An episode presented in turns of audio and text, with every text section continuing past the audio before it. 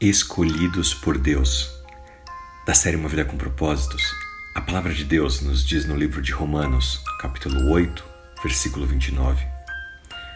Pois aqueles que de antemão conheceu, também os predestinou para serem conforme a imagem do seu Filho, a fim de que ele seja o primogênito de muitos.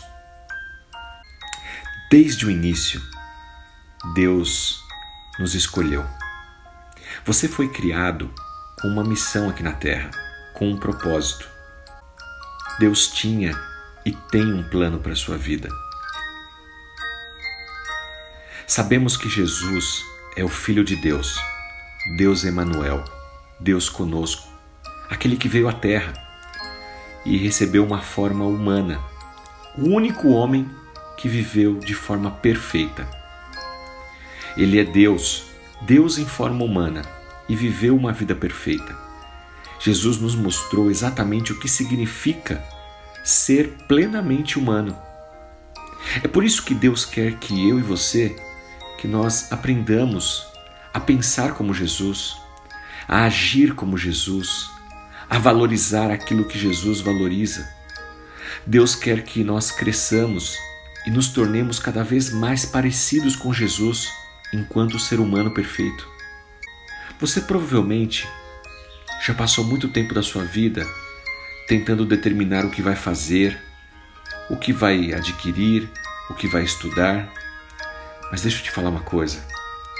Deus está muito mais interessado em quem você será do que aquilo que você vai fazer ou aquilo que você vai ter.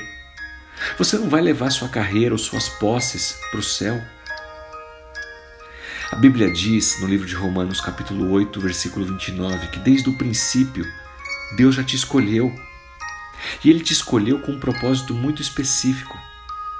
O plano de Deus sempre foi que eu e você nos tornássemos cada vez mais semelhantes a Jesus. Os frutos do Espírito são a imagem perfeita de quem Jesus é e de como ele age. A palavra de Deus diz no livro de Gálatas, capítulo 5, versículos 22 e 23. O Espírito Santo produz esse tipo de fruto em nossas vidas: amor, alegria, paz, longanimidade, benignidade, bondade, fidelidade, mansidão e amor próprio. Como é que Deus produz esse tipo de fruto em nossa vida?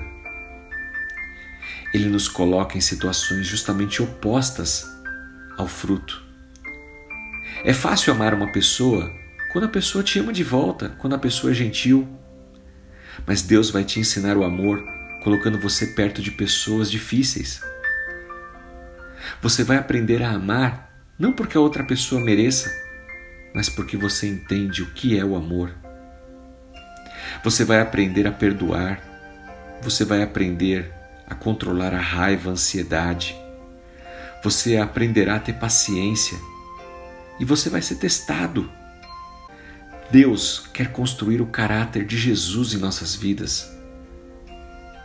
Talvez você queira um processo rápido, fácil, como uma máquina de vender automática, aquela que você coloca uma ficha e retira ali o seu refrigerante, o seu salgadinho.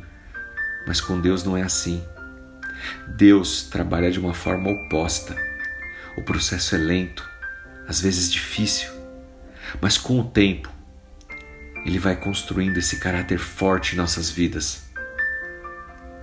Lembre-se, crescer espiritualmente é uma jornada para toda a vida.